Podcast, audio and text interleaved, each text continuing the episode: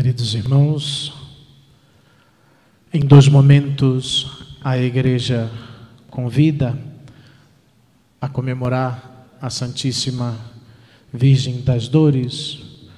Um é na sua festa estabelecida no dia 15 de setembro e outro momento é a Semana Santa. Essa teve início na Europa pelo século XV e depois estabelecida para toda a igreja no período da Idade Média. Ela vem seguida de uma devoção popular das cinco alegrias da Virgem Maria. E depois de se celebrar por vários anos e séculos as alegrias da Virgem nessa mesma época, a igreja foi enriquecida com a festa em honra às cinco dores durante a paixão que veremos. E posteriormente foram aumentadas para sete, já não só compreendendo o momento da via sacra, senão toda a vida de Maria. As sete dores da Santíssima Virgem Maria, mais conhecidas, mais contempladas e que suscitaram, suscitaram maior devoção na história da Igreja, são a profecia de Simeão, a fuga para o Egito, os três dias em que o menino Jesus esteve perdido no templo, o encontro com Jesus levando a cruz, a morte de Jesus no Calvário, a descida da cruz e o sepultamento de Jesus Cristo. Tomei essas ideias do livro As Glórias de Maria, de Santo Afonso Maria de Ligório, para que pudesse ajudar na nossa reflexão nessa noite. E comecemos com a primeira dor de Maria, a profecia, as profecias de Simeão. Neste vale de lágrimas, o homem nasce para chorar. Deve padecer e suportar os males que lhe sobrevêm cada dia. Entretanto, muito mais infeliz seria a vida se cada um soubesse os males futuros que o esperam. Usando de misericórdia conosco, o Senhor nos oculta as cruzes vindouras. Quer que só uma vez as padeçamos e momentos certos. Não usou, entretanto, da mesma compaixão com Maria a ela ele destinou para ser a rainha dos mártires e em tudo semelhante a seu filho, também na dor. Devia por isso sofrer continuamente, ter sempre diante dos olhos as penas que a esperavam. E elas eram a paixão e morte de seu amado filho. Nas palavras de Simeão, Maria reconhece os pormenores da paixão de Jesus Cristo. Eis que São Simão recebe em seus braços o menino Deus e prediz a Maria que aquele filho seria o objeto das contradições e perseguições dos homens. Ele será um sinal de contradição, uma espada traspassará a tua alma. A bendita mãe sabia dos sacrifícios que seu filho devia fazer da vida para a salvação do mundo. Mas naquele momento, de um modo mais particular e distinto, conheceu as penas e a cruel morte reservada a seu pobre filho no futuro. Conheceu então o que havia de contradizer, e contradizer em tudo, em sua doutrina, porque em vez de nele crerem, o haviam de condenar por blasfemador, por ter dado testemunho da sua divindade. Contradizê-lo na honra e na sua estima, porque, apesar de sua nobre e real estípio, desprezavam como vilão. Sendo ele a própria sabedoria, foi tratado como ignorante. Foi escarnecido como falso profeta. E vendavam-lhe os olhos, davam-lhe na face, o interrogavam, dizendo: adivinha quem foi que te bateu. Chamavam-no de louco, mesmo entre os seus parentes. Muitos diziam: perdeu o juízo, porque o estás ouvindo? Disseram-no ébrio, glutão, amigo de bebedores. Espalharam que era feiticeiro, que era herege e endemoniado. Em suma, Jesus foi apontado como criminoso tão notório que nem se precisava processo para condená-lo. Sofreu também contradição na alma. Até o eterno Pai, para satisfazer a justiça divina, o contrariou, desatendendo-lhe o pedido que passasse dele o cálice. No excesso de seu sofrimento, chegou a suar sangue. Contradisseram e perseguiram-no, enfim, no corpo e na alma. Basta dizer que ele foi martirizado em todos os seus membros sagrados, nas mãos, nos pés, no rosto, na cabeça, em todo o corpo, e finalmente morreu consumido pelas dores, já sem sangue e coberto de opróbrios sobre um madeiro infame. E Maria sempre sofreu à vista de seu filho. Maria recebeu com suma paz a profecia sobre a morte do filho e continuou a sofrer sempre em paz, mas vendo sempre diante dos olhos aquele amável filho, que dor padeceria então continuamente. Não ouvia sempre pronunciar as palavras de vida eterna?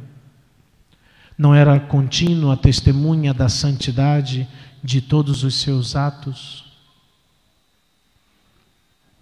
Maria sofreu 33 anos a pena de saber que seu filho ia ser sacrificado.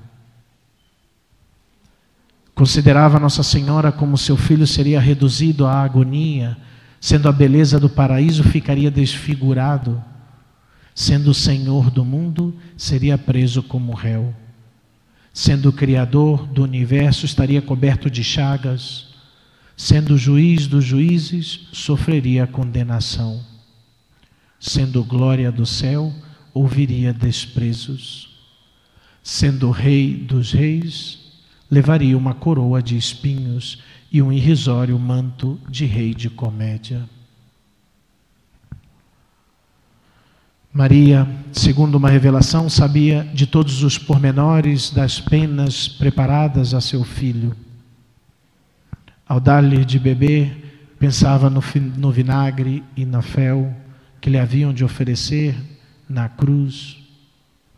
Ao envolvê-lo em faixas, já em mente antevia as cordas de sua prisão. Ao carregá-lo nos braços, recordava a cruz de sua crucifixão. Ao vê-lo dormindo, lembrava-se do sono da morte que o esperava. A dor de Maria aumentou com a crescente amabilidade do filho. De Jesus se afirma no Evangelho que, como em anos ia crescendo também em graça diante de Deus e dos homens.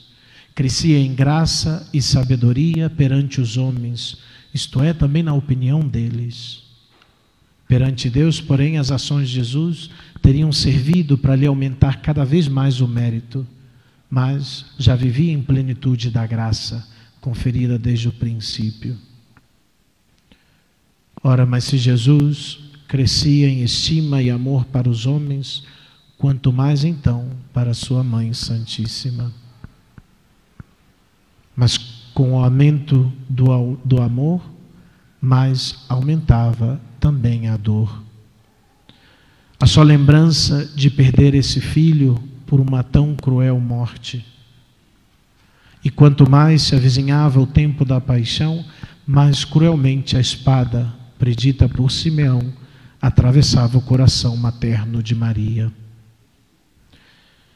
Se, pois, Jesus e Sua Mãe Santíssima não recusaram sofrer por nosso amor pena tão atroz, durante a vida toda, não é justo que nos queixemos em nossos pequenos padecimentos. Segunda dor de Maria, a fuga de Jesus para o Egito. O próprio Jesus é espada de dor para sua mãe. Maria, depois da profecia de São Simeão, levou consigo a dor que consistia na contínua memória da paixão do filho. A Virgem a tinha tão viva diante dos olhos, como se já estivesse vendo o sangue a correr pelas chagas dele. Era assim Jesus a espada que atravessava o coração de Maria. E à medida que ele lhe parecia mais amável, mais profundamente aferia a dor por ter de perdê-lo um dia. Considerando essa segunda espada de dor que, que feriu o coração de nossa mãe quando fugiu para o Egito, a fim de livrar o menino Deus da perseguição de Herodes, mal ouviu Herodes que era nascido o Messias esperado Temeu loucamente que o recém-nascido lhe quisesse usurpar, usurpar o trono. Foi então que o anjo apareceu em sonhos a José com a ordem: Levanta-te, toma o menino e sua mãe e foge para o Egito. São José avisou a Maria logo na mesma noite e, tomando ambos o menino Jesus, puseram-se a caminho. Ó Deus, diria então Maria, Assim deve fugir dos homens aquele que veio para salvá-los. Logo conheceu a aflita mãe, como já começava a verificar-se no filho a profecia de Simeão. Eis aqui este menino que será sinal de contradição. Viu que apenas nascido já o perseguiam e queriam matar. Que pesar para o coração de Maria a ouvir a intima, intimação do cruel exílio a qual ela e o filho eram condenados. Foge dos teus para os estranhos, do templo do verdadeiro Deus para a terra dos ídolos. A lástima que se compare a de uma criança que apenas nascida já se vê obrigada a fugir, levada nos braços de sua mãe.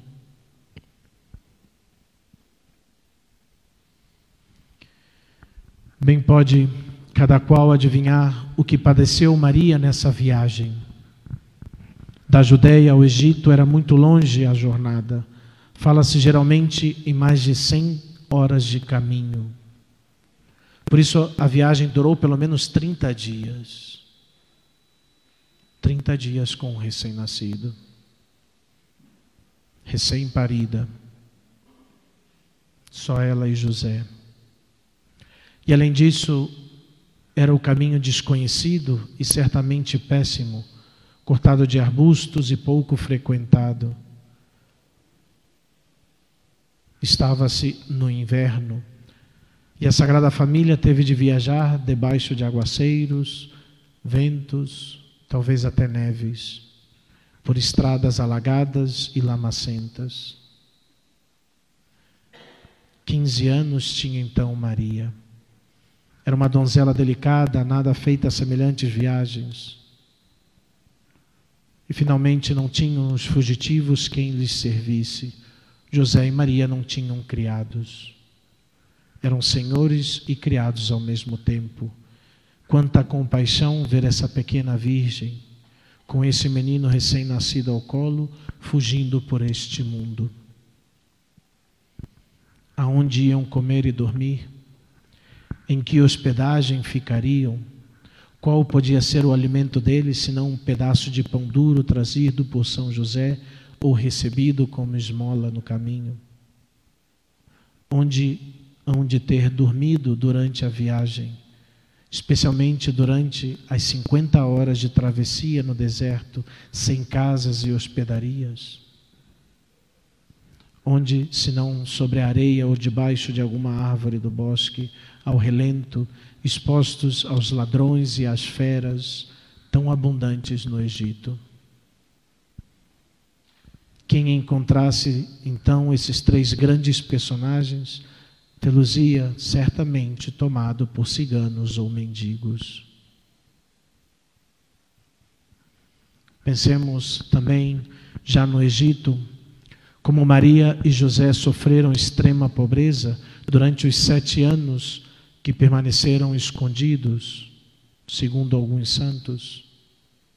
Eram estrangeiros, desconhecidos, sem rendimento, sem dinheiro e sem parentes. A muito custo conseguiam sustentar-se com o fruto de suas fadigas, de seus trabalhos. Por serem pobres, era-lhes bem penoso conseguir o indispensável para passar a vida.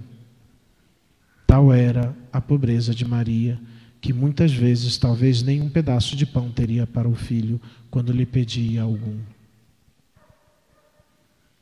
Morto Herodes, de novo apareceu em sonhos o anjo a José, ordenando-lhe que voltasse à Judéia. A aflição da Santíssima Virgem, pelo muito que sofreu Jesus durante o regresso. Teria então ele sete anos, sendo grande demais para os braços de Maria e ainda pequeno para vencer a pé tão longas distâncias.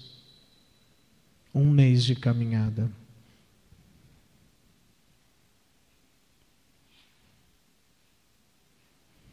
Jesus e Maria passaram pelo mundo como fugitivos. Eis uma lição para nós. Temos de viver na terra como peregrinos, sem apegos aos bens que o mundo nos oferece porque depressa teremos de deixá-los para passarmos a eternidade. Tu também és um hóspede neste mundo, apenas o vez de passagem. Aprendamos com Jesus e Maria a abraçar as cruzes, porque sem elas não podemos viver neste mundo.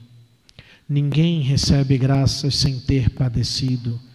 Quem, entretanto, deseja sentir menos os trabalhos desta vida, deve levar em sua companhia a Jesus e a Maria.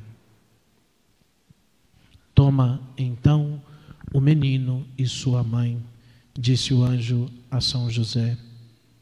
Aquele que traz com amor a esse filho e a essa mãe em seu coração, tornam-se leves e até suaves e agradáveis todas as penas.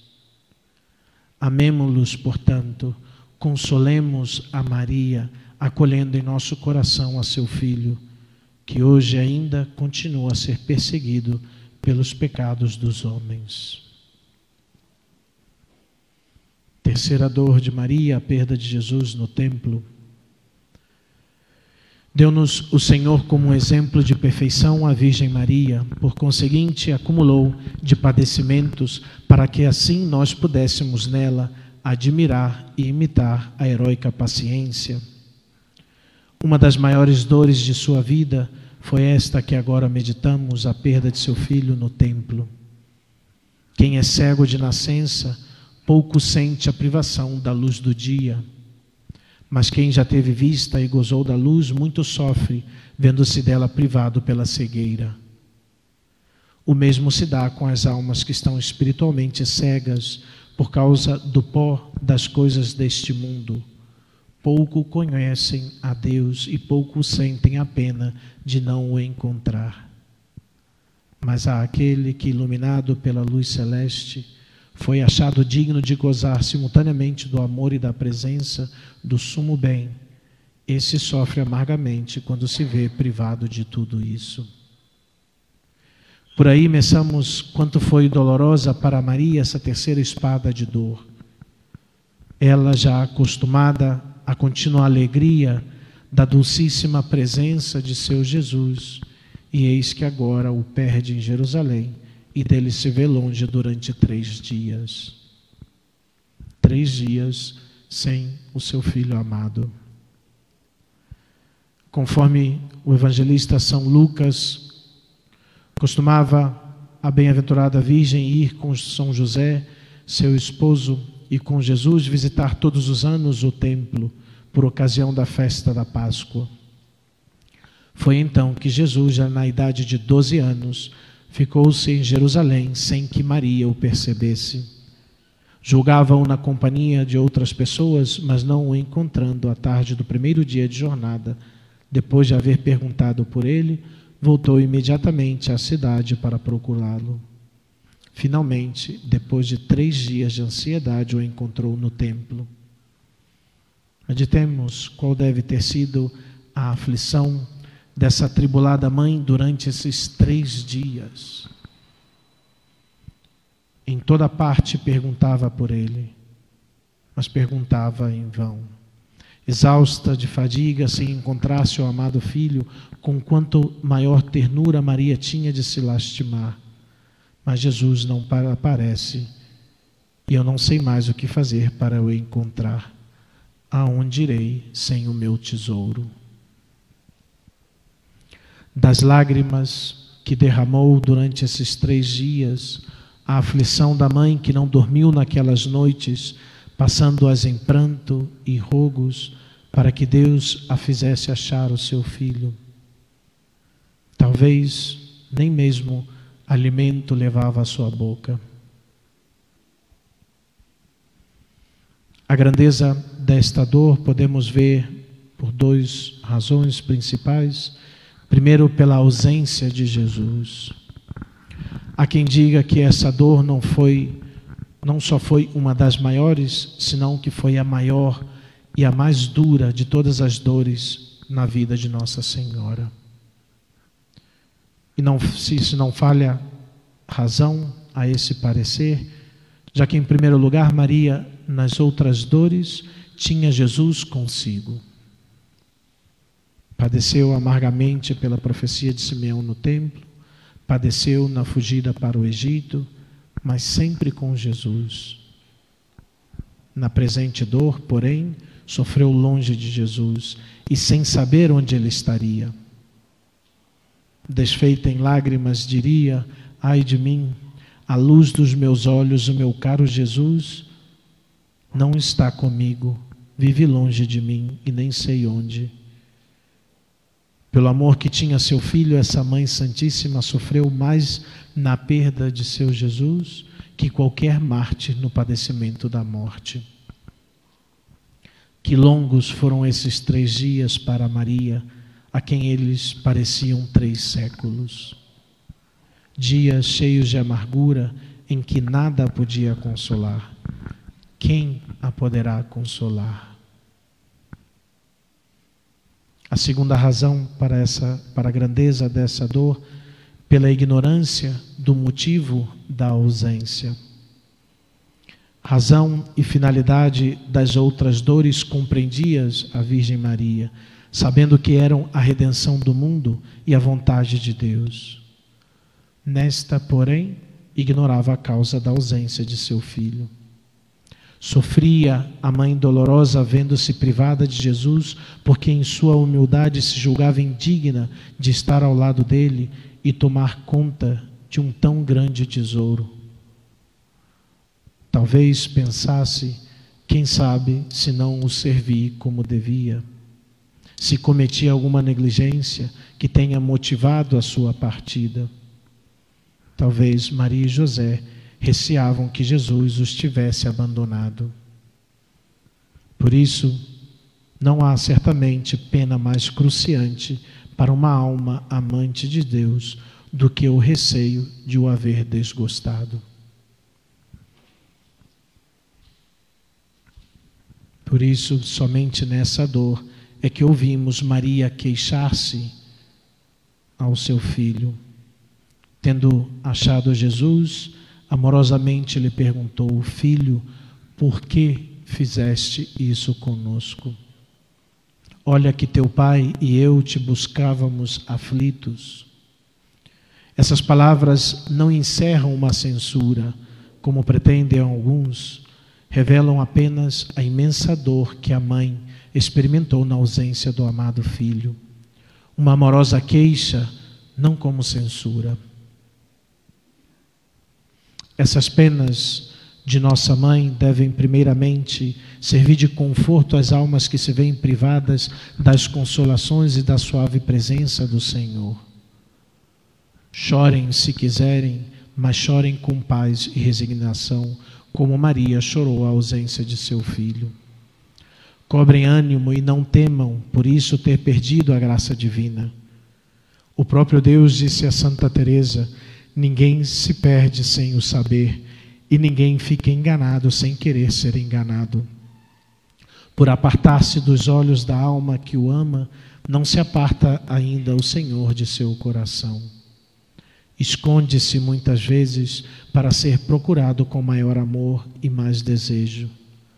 Mas quem quiser achar Jesus precisa procurá-lo não entre os prazeres e as delícias do mundo, porém entre as cruzes e mortificações, como Maria.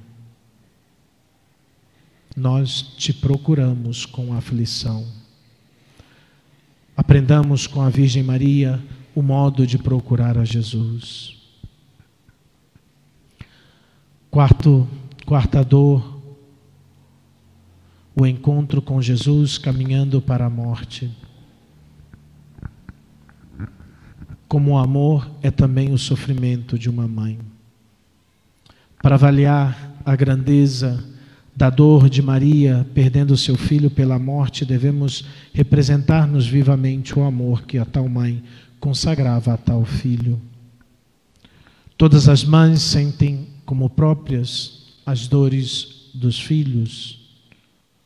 A mulher cananeia, quando pediu ao Senhor lhe livrasse a filha do demônio, disse tão somente: Senhor, tem compaixão de mim, minha filha está atormentada pelo demônio.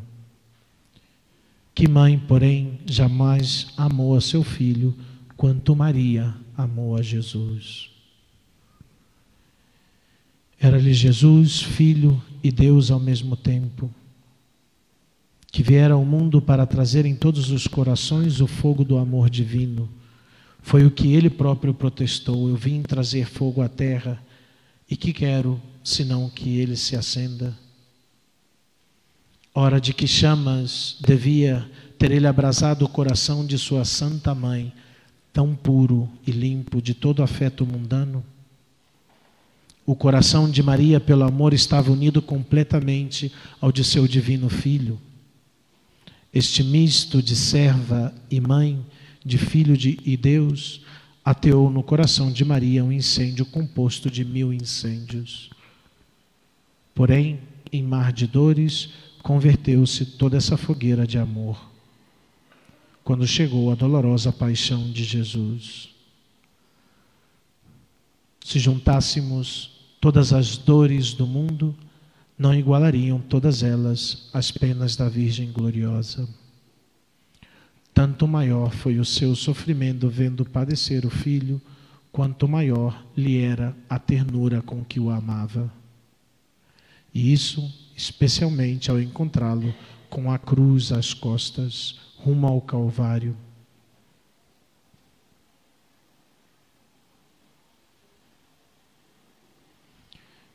Inundados de lágrimas andavam os olhos de nossa mãe ao ver chegar o momento da paixão e ao notar que faltava pouco tempo para perder o seu filho.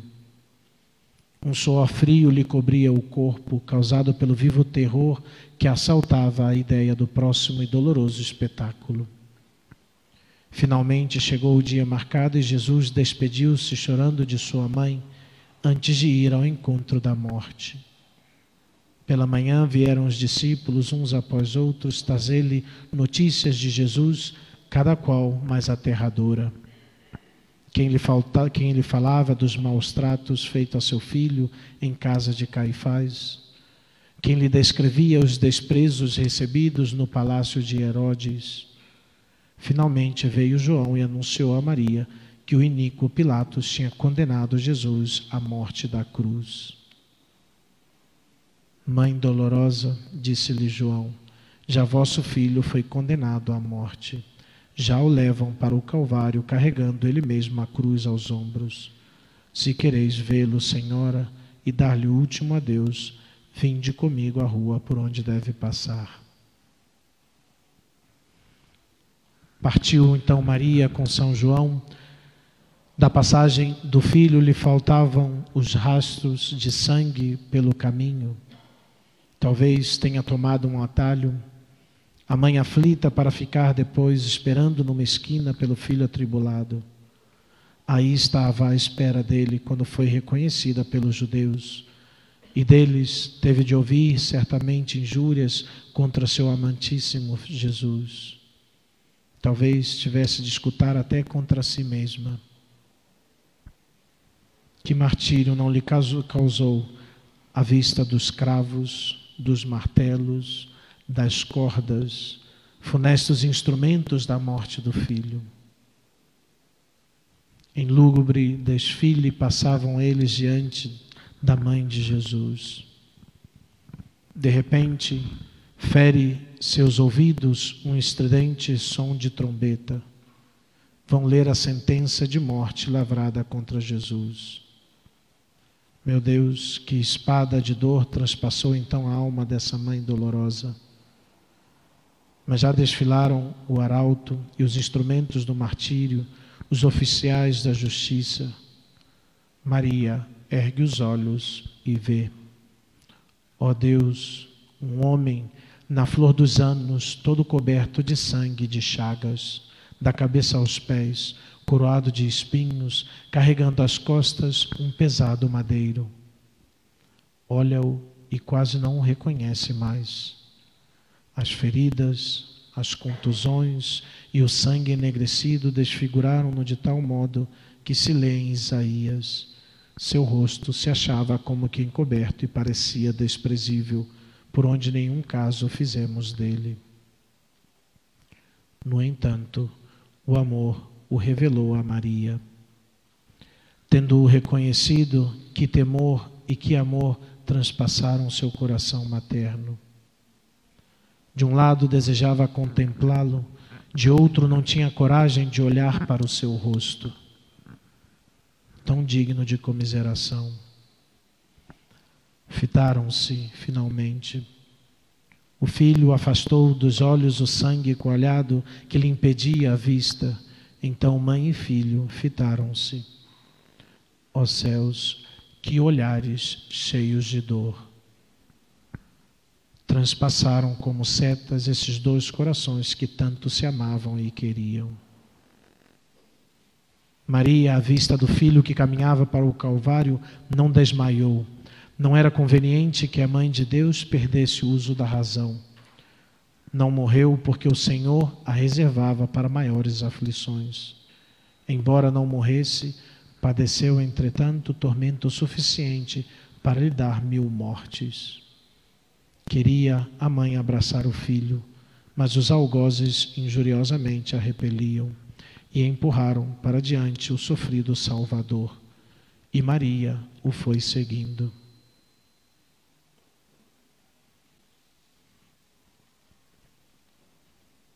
Quinta dor de Maria, a morte de Jesus. Aqui temos que contemplar uma nova espécie de martírio. Trata-se de uma mãe condenada a ver morrer diante de seus olhos, no meio de bárbaros tormentos, um filho inocente, diletíssimo. É desnecessário dizer outra coisa do martírio de Maria. Contemplai-a junto da cruz, ao lado de seu filho moribundo e vede se a dor semelhante à sua dor. Demoraremos a considerar essa quinta espada da dor que transpassou o coração de Maria, a morte de Jesus. Quando nosso extenuado redentor chegou ao alto do Calvário, depois de carregar a cruz por vários instantes, despojaram-no os algozes de suas vestes Transpassaram-lhe as mãos e os pés com cravos, não agudos, mas obtusos, para maior aumento de suas dores, e pregaram-no à cruz. Tendo-o crucificado, levaram e fixaram a cruz e o abandonaram à morte. Abandonaram-no os algozes, mas não o abandonou Maria. Antes ficou mais perto da cruz para lhe assistir à morte. Mas de que servia, ó Senhora minha, Ides presenciar no Calvário a morte de vosso filho? Pergunta São Boaventura. Não vos deve, deveria reter o vexame, já que o opróbrio dele era também o vosso, que lhe erais a mãe? Pelo menos não deveria reter-vos, então, o horror ao delito de criaturas que crucificavam o seu próprio Deus? Mas ah, o vosso coração não cuidava então da própria, e sim da dor e da morte do filho querido. Por isso quisestes assisti-lo e acompanhá-lo com vossa compaixão. Ó Mãe verdadeira, Mãe amante, que nem o horror da morte pode separar do filho amado. Mas, ó meu Deus, que doloroso espetáculo. Na cruz, agonizando, está o filho, e junto à cruz a mãe agonizava também, toda compadecida das penas desse filho.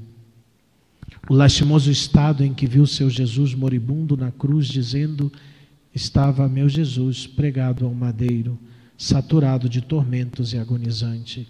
Seus olhos encovados estavam quase cerrados e extintos, os lábios pendentes e aberta a boca, as faces alongadas, afilado o nariz, triste o semblante.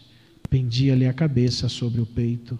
Seus cabelos estavam negros de sangue, o ventre unidos aos rins, os braços e as pernas interessados, e todo o resto do corpo coalhado de chagas e de sangue. Esse era o espetáculo que contemplava Maria. Todas essas penas de Jesus eram outras tantas chagas no coração de Maria. Aquele que então estivesse presente no Calvário veria dois altares onde se costumavam dois grandes sacrifícios. Um era o corpo de Jesus, o outro era o coração de Maria. Mais me agradam, porém, as palavras de São Boaventura declarando que só havia um altar, a cruz do Filho, onde a mãe era sacrificada juntamente com o Cordeiro Divino.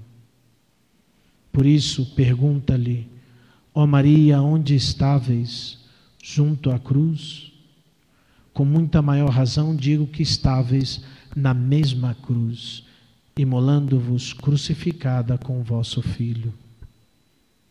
Outro autor diz: a cruz e os cravos feriram ambos, o filho e a mãe.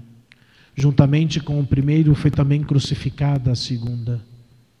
O que faziam os cravos no corpo de Jesus operava no, o amor no coração de Maria. De modo que enquanto o filho sacrificava o corpo, a mãe sacrificava a alma, diz São Bernardino. As mães fogem da presença dos filhos moribundos. Quando, porém, uma mãe é obrigada a assistir um filho em agonia, procura dar-lhe todo alívio possível. Ajeita-o na cama para que fique mais tranquilo, dá-lhe algum refrigério. E desse modo, a pobrezinha vai disfarçando sua dor. Mãe de todas, a mais aflita, ó Maria, a vós é imposto assistir Jesus moribundo, mas não vos é facultado procurar-lhe alívio algum. Maria ouve o filho dizer que tem sede, sem que lhe seja permitido dar-lhe um pouco de água para saciar-lhe. Meu filho, tenho tão somente a água de minhas lágrimas. Vê como seu pobre Jesus, pregado àquele leito de dores por três cravos de ferro, não podia achar repouso. Queria abraçá-lo para consolá-lo e para que ao menos expirasse em seus braços, mas não o podia fazer. Nota que seu filho, mergulhado num mar de angústias, procura quem o conforte, mas que consolação podia ele achar entre os homens? Se todos lhe eram inimigos. Mesmo pregado na cruz, uns blasfemavam dele, outros o escarneciam, e os que iam passando blasfemavam dele. Outros lhe diziam no rosto: Se és filho de Deus, desce da cruz. Desafiavam-no alguns, salvou a todos e a si mesmo não se pode salvar. Se é o rei de Israel, desça agora da cruz. O que mais aumentou, contudo, a dor de Maria na sua compaixão para com o filho, foi ouvir-lhe a queixa: Meu Deus, meu Deus, por que me abandonaste? Palavras foram essas que nunca mais lhe saíram da mente. Assim, a aflita mãe via Jesus atormentado por todos os lados. Queria aliviá-lo e não podia fazê-lo.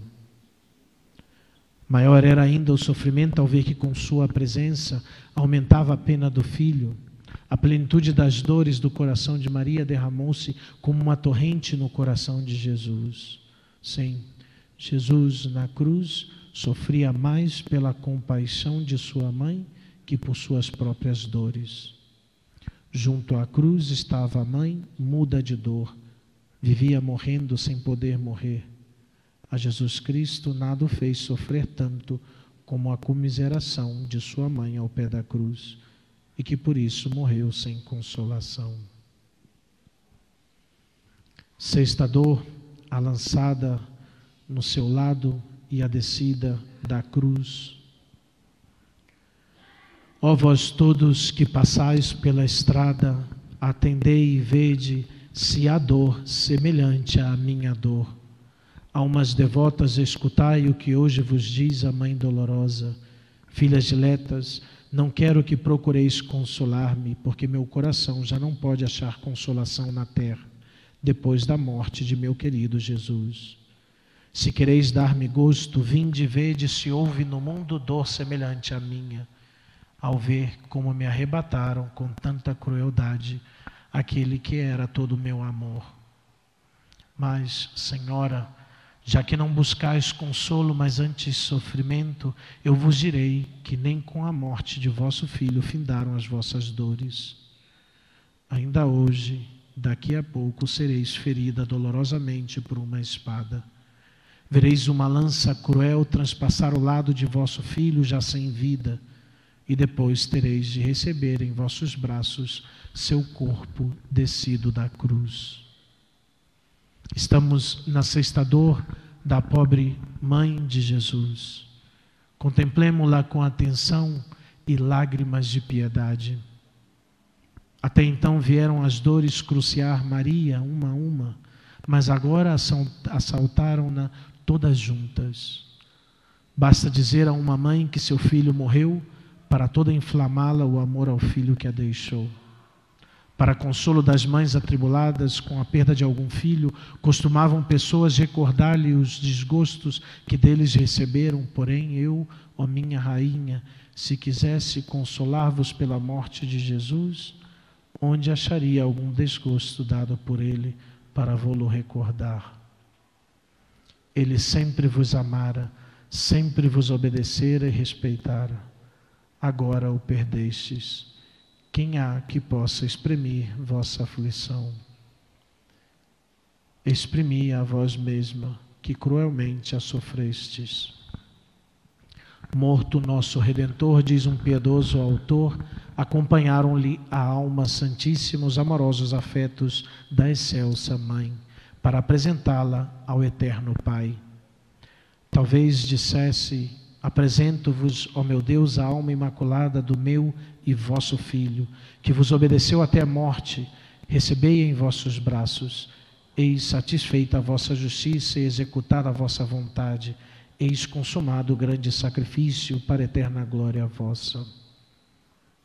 Voltando-se depois para o corpo inanimado de seu Jesus.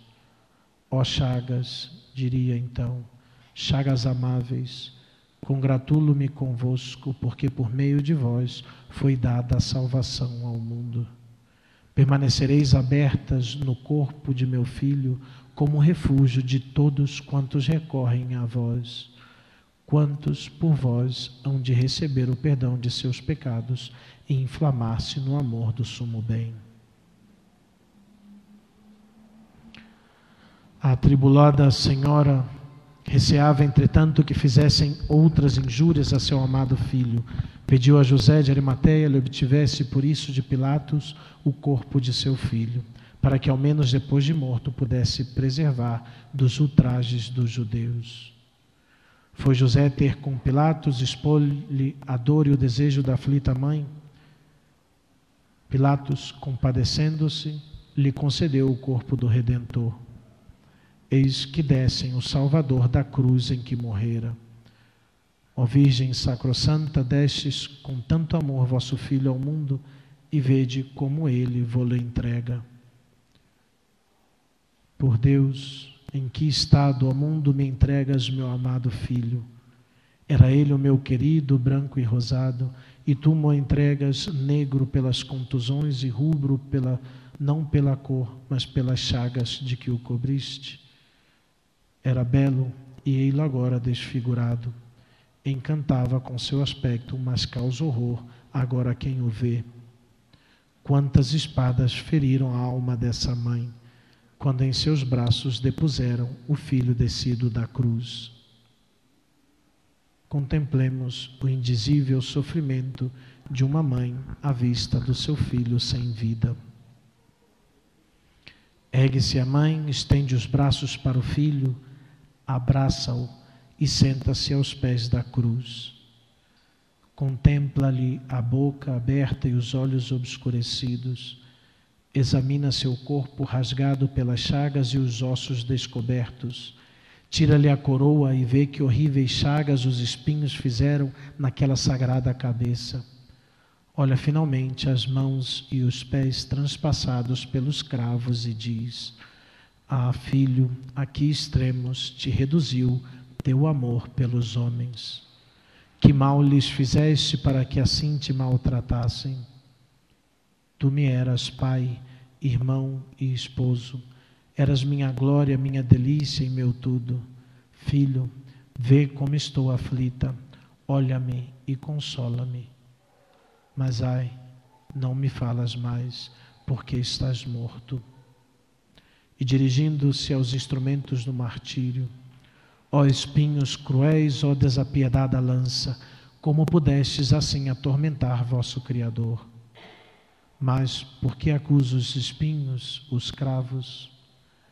Ah, pecadores, fostes vós que assim maltratastes a meu filho.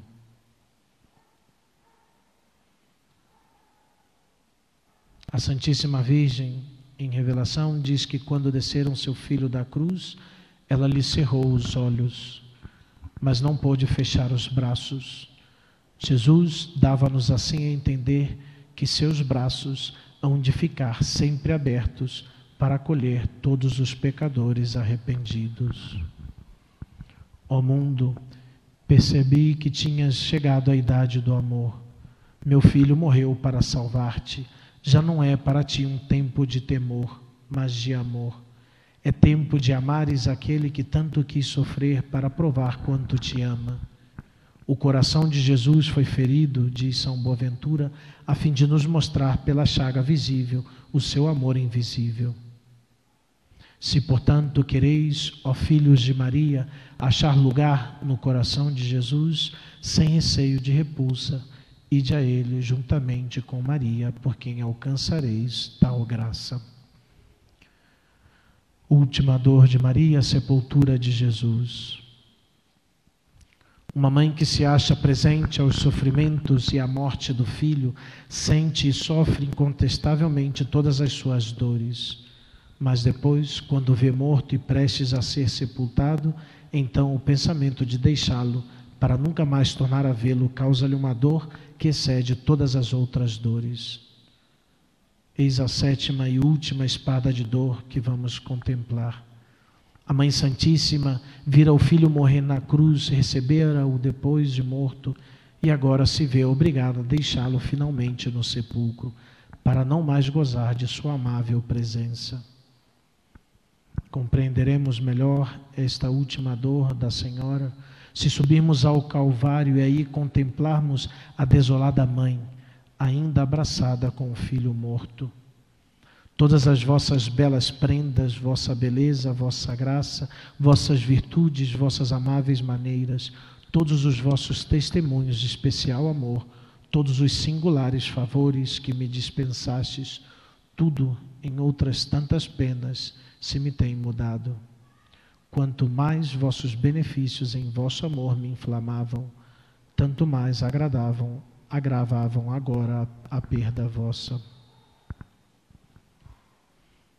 Deste modo expandia a mãe a sua dor, abraçada ao filho sem vida, mas os discípulos receavam lhes inspirasse de dor a pobre mãe, e por isso se apressam em tirar-lhe do regaço o filho sem vida. Fazendo-lhe, pois, respeitosa violência, tiraram-lhe dos braços, o embalsamaram com aromas, o envolveram numa mortalha preparada de propósito para ele. Nela quis o Senhor deixar impressa sua imagem, como hoje ainda se vê em Turim. Levam o sagrado corpo à sepultura, formam-se o cortejo fúnebre, os discípulos acompanham-no juntamente com as santas mulheres. Entre as últimas caminha a mãe dolorosa, levando também ela o filho à sepultura. Teria a senhora de boa vontade ser sepultada viva com seu filho, mas esta, não sendo a divina vontade, acompanhou resignada o corpo sagrado de seu filho ao sepulcro, no qual depositaram também os cravos e a coroa de espinhos. No momento de fechá-lo com a pedra, voltaram-se os discípulos para Maria com as palavras, com as palavras: Eia, Senhora, vai ser fechado o túmulo. Ânimo, contemplai vosso filho pela última vez e dai-lhe um derradeiro adeus. Assim, pois, ó dileto filho, assim, pois, não mais te tornarei a ver. Recebe com meu último olhar último adeus de tua aflita mãe. Recebe meu coração que deixo contigo no sepulcro. Era-lhe ardente o desejo de sepultar também sua alma com o filho. Na sepultura de seu filho estavam sepultados dois corações. Finalmente, os discípulos tomaram a pedra e fecharam o túmulo do corpo de Jesus, aquele tesouro que não tem igual nem no céu nem na terra. Maria deixa seu coração sepultado com Jesus, porque Ele é Jesus, o único tesouro. Pois onde estiver o vosso tesouro, aí estará também o vosso coração. E nós, queridos irmãos, onde sepultaremos o nosso? Nas criaturas, talvez, nas coisas, nos objetos, nas pertenças? Onde está o teu coração? Por que não está em Jesus? Ainda que ele haja subido ao céu, quis entretanto permanecer no meio de nós no sacramento da Eucaristia, justamente para possuir e guardar nossos corações. Voltemos, porém, a Maria, antes de se afastar do sepulcro. Bendize ela aquela pedra sagrada, como refere Boaventura, ó pedra feliz, que agora encerras aquele que tive nove meses no meu seio. Eu te bendigo e invejo. Deixo-te guardando este meu filho, que é todo o meu bem, todo o meu amor. E dirigindo-se ao Pai eterno, rezou: Meu Pai a vós encomendo este filho que é vosso e meu. Tais foram as despedidas de Maria junto ao sepulcro do filho, de onde depois voltou à casa, triste aflita, e a pobre mãe, despertando lágrimas enquanto os haviam passar. Acrescenta também que os santos discípulos e as santas mulheres choravam mais por causa de Maria do que sobre a perda do Mestre. Na volta passou a Virgem pela cruz, banhada ainda com o sangue de seu Jesus. Foi a primeira a adorá-la com as palavras: Ó oh cruz, eu te beijo e te adoro. Agora não és mais um madeiro infame, mas o trono do amor e o altar da misericórdia, consagrado com o sangue do divino Cordeiro, sacrificado em teus braços pela salvação do mundo. Assim se despede da cruz e volta para casa. Aí olha em torno de si e não vê mais o seu Jesus. Em vez da presença querida de seu filho, surgem-lhe à memória todos os quadros de sua desapiedada morte. Recorda os abraços dados ao filho no presépio de Belém, os colóquios durante tantos anos, os mútuos afetos, os olhares cheios de amor e as palavras de vida eterna saídas daqueles lábios divinos. Então se lhe apare, se apresenta ante os olhos a cena funesta daquele dia. Vê os cravos, os espinhos, as carnes dilaceradas do filho, suas chagas tão profundas, seus ossos tão descarnados, sua boca assim aberta, seus olhos assim apagados. Que noite de dores foi aquela para a mãe de Deus. Em pranto se expandiam a Senhora e os que a rodeavam. E tu, minha alma, não choras? Dirige-te à Virgem dolorosa e pede-lhe lágrimas, como São Boaventura.